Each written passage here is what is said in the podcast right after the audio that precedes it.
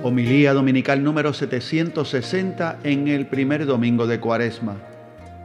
En el desierto. Parroquia Santo Cristo de los Milagros, Carolina, Puerto Rico, 18 de febrero de 2024. Grabada en la celebración eucarística dominical en nuestro santuario, el sábado 17 a las 6 de la tarde. Celebrante este servidor, el padre Néstor Yulfo Hoffman.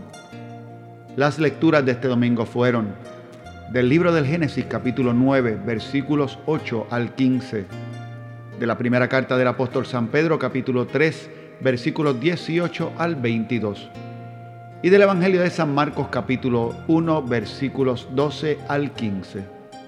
Escuchemos con atención la homilía. Lectura del libro del Génesis. Dios dijo a Noé y a sus hijos, yo establezco mi alianza con vosotros y con vuestros descendientes, con todos los animales que os acompañan, aves, ganados y fieras, con todos los que salieron del arca y ahora viven en la tierra. Establezco pues mi alianza con vosotros el diluvio no volverá a destruir criatura alguna, ni habrá otro diluvio que devaste la tierra. Y Dios añadió, esta es la señal de la alianza que establezco con vosotros y con todo lo que vive con vosotros, para todas las generaciones. Pondré mi arco en el cielo, como señal de mi alianza con la tierra.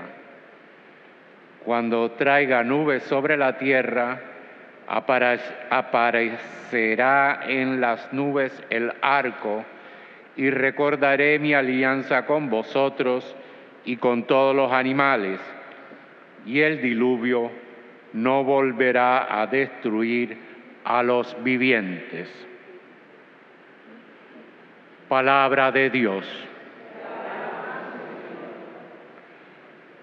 Tus sendas, Señor, son misericordia y lealtad para los que guardan tu alianza.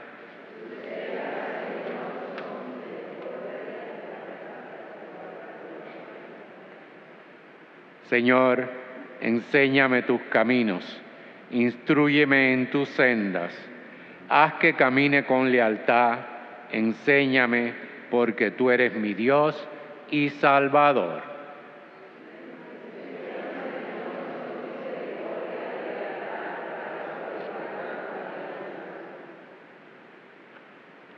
Recuerda, Señor, que tu ternura y tu misericordia son eternas. Acuérdate de mí con misericordia por tu bondad, Señor.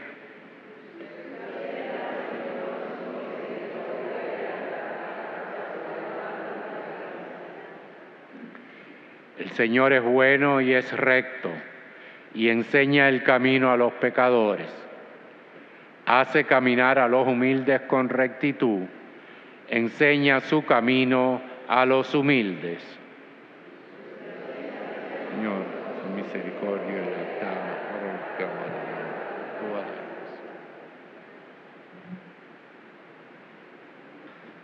Lectura de la primera carta del apóstol San Pedro.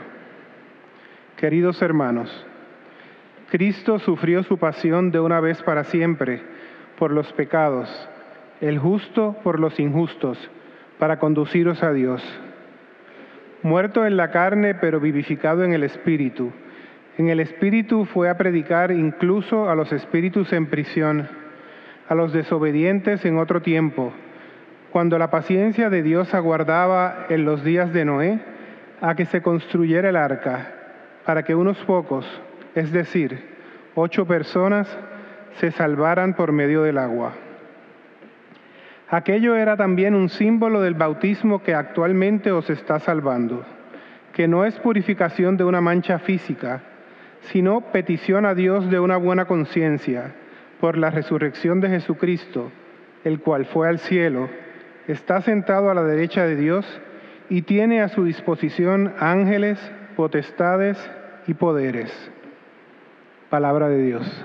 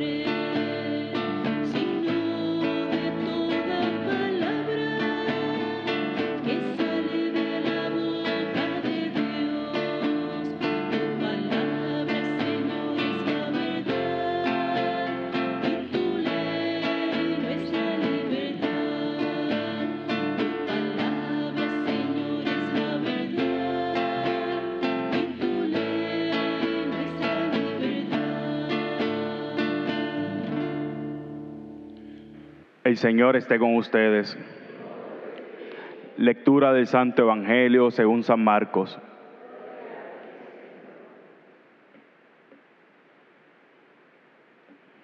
En aquel tiempo, el Espíritu empujó a Jesús al desierto.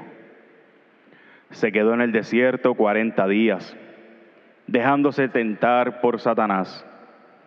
Vivía entre alimañas y los ángeles le servían. Cuando arrestaron a Juan, Jesús se marchó a Galilea a proclamar el Evangelio de Dios. Decía, se ha cumplido el plazo, está cerca el reino de Dios. Convertíos y creed en el Evangelio. Palabra del Señor.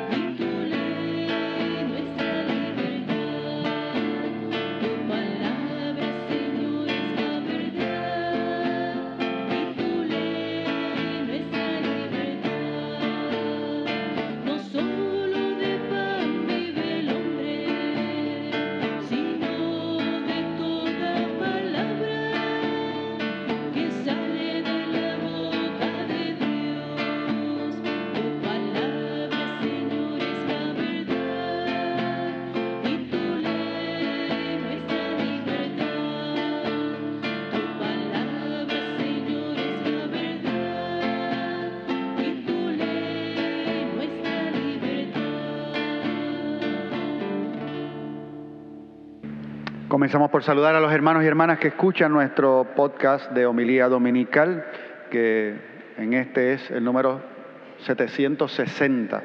Y agradecemos el que quieran compartir de nuestra comunidad parroquial eh, la eh, homilía dominical. Y por eso mismo, precisamente porque no solamente compartimos aquí desde la parroquia Santo Cristo de los Milagros el la Eucaristía, los que estamos aquí de manera presencial, sino porque también hay otras personas que escuchan este Evangelio, pues también a veces ponemos en contexto de lo que estamos viviendo en nuestra comunidad eh, la palabra de Dios que escuchamos. Y como saben, eh, como, la como, toda la iglesia, ya estamos en, en cuaresma. No sé si se lo habían dicho, no sé si usted se enteró, pero de hecho, si no se ha enterado, este es el primer domingo de cuaresma. Y al llegar al templo ya lo debió notar por varias cosas vio y usted dijo, a Dios se robaron las flores. No, no se las robaron. En tiempo de cuaresma no hay flores en el altar. Eh, si hay decoración es muy sobria. Es eh, básicamente esto que escuchamos en la primera lectura, es entrar en un desierto, eliminar distracciones, concentrarnos en lo que es lo fundamental y principal en el camino y igual que el cambio de color litúrgico y que veamos ya que las vestimentas eh, que se utilizan son color moradas son signos claros de que la cuaresma ha comenzado. Estando también en el tiempo de cuaresma en nuestra comunidad parroquial, pues eh, realizamos eh, tareas propias de, de, los ministerios y de nuestros trabajos para compartir el Evangelio y buscar la manera en que la vida de Jesús esté presente en las familias de nuestras comunidades. Y por eso eh, durante años hemos trabajado lo que conocemos como la dinámica de parejas. Su intención, hacer que en el centro de las familias esté Jesucristo. Esa es la intención. La misma intención de cada celebración de la Eucaristía que tenemos. Eh, y por lo tanto hoy hemos estado trabajando en ello. Eh, todavía estamos, está terminando, está en el último momento de la dinámica.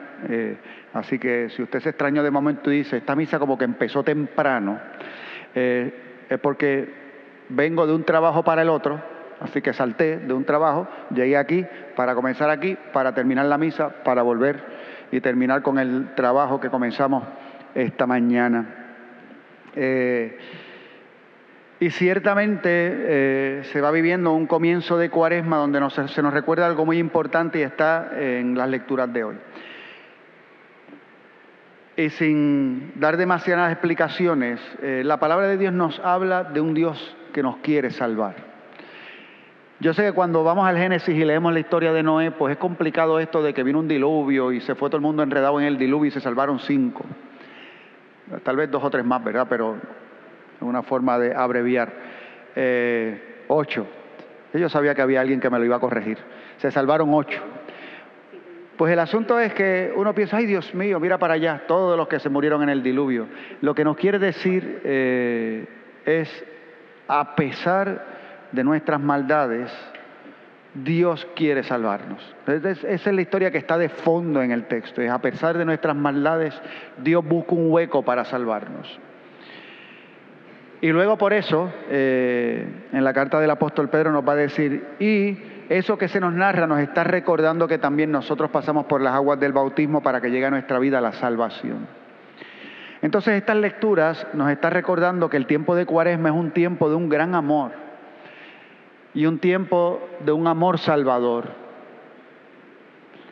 Y vemos a Jesús en el desierto para comenzar su misión. De hecho, nos va a decir que cuando arrestaron a Juan el Bautista, Jesús comienza su misión interesantísimo en el Evangelio de San Marcos, que quiere hacer claro que terminó eh, la misión del precursor para que comience la de Jesús. Pero antes, el desierto. El desierto donde hay tentación. Y, de hecho la palabra incluso en ocasiones nos dice, fue al desierto para ser tentado. Pero no es para lo único para lo que se va al desierto. O sea, Jesús no fue buscando tentación en el desierto. Jesús fue a un lugar donde antes de comenzar a predicar, la mejor palabra que se ha dicho en el mundo, pero que a su vez será la palabra que le llevará a entregar la vida y a morir en la cruz, antes de, antes de eso quiere estar sin distracciones con el Padre. Eso es el desierto y eso es la cuaresma. Estar sin distracciones con el Padre bueno. Y si nosotros podemos descubrir en el tiempo de cuaresma esa invitación que nos está haciendo Dios, a estar junto de su corazón, junto de su amor, a estar en su casa sin distracciones, experimentando desde lo más profundo de la vida el amor que Él nos quiere dar. Entonces la cuaresma empieza a dar frutos de tal manera que la Pascua puede ser celebrada. Por eso es un tiempo donde hacemos dos trabajos. Y lo que voy a decir no es mío, lo escuché en estos días y lo repito tal como lo escuché porque lo que es bueno y lo que se aprende de otros es también para compartirlo. Eh, y es bueno que se sepa que es de otros. Eh, que de hecho por eso tenemos que escuchar para acoger, la sabiduría que Dios nos da a través de lo que otros dicen. Y son dos expresiones muy sencillas.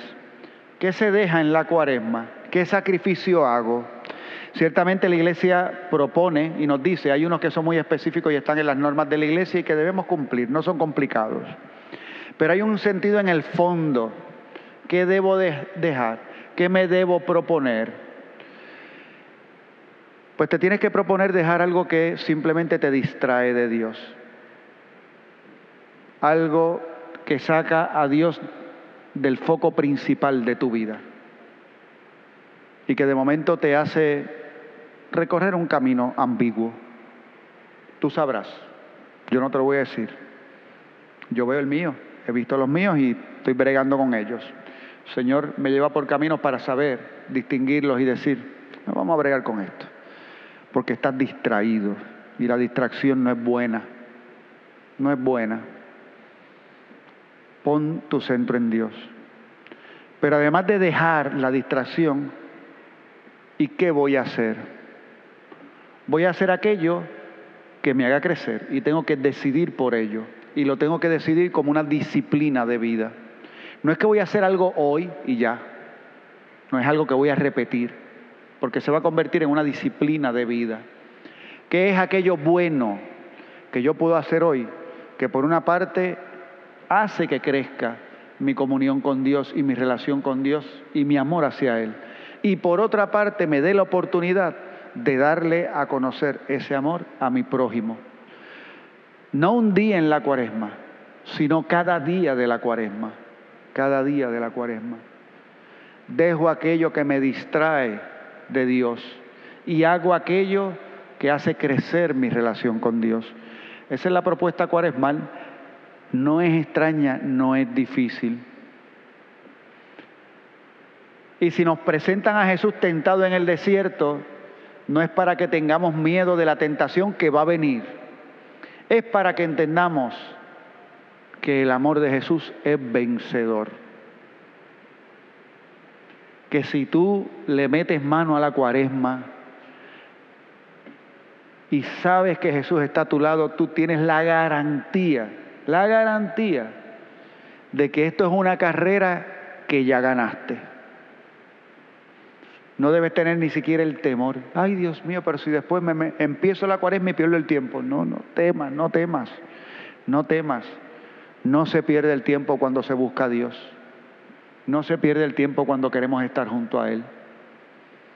No perdemos el tiempo cuando nuestras acciones son para estar juntos a aquel que ya nos ha dicho que quiere estar con nosotros.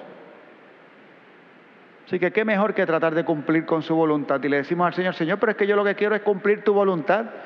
Y el Señor te va a decir, pero es que mi voluntad es que tú estés conmigo. Ah, pues, vamos para allá. Así que pedimos al Padre bueno, en este tiempo del desierto de la cuaresma, en este tiempo donde de vez en cuando encontraremos la tentación de la distracción, le pedimos al Padre bueno que así como el Espíritu guió a Jesús, nos guíe a nosotros durante estos 40 días que elimine toda distracción de nuestra vida y que nos ponga en aquel camino que nos une más a Él. Amén. Terminamos nuestra reflexión de hoy recordándoles que pueden encontrarnos tanto en nuestra página de internet www.pscmpr.org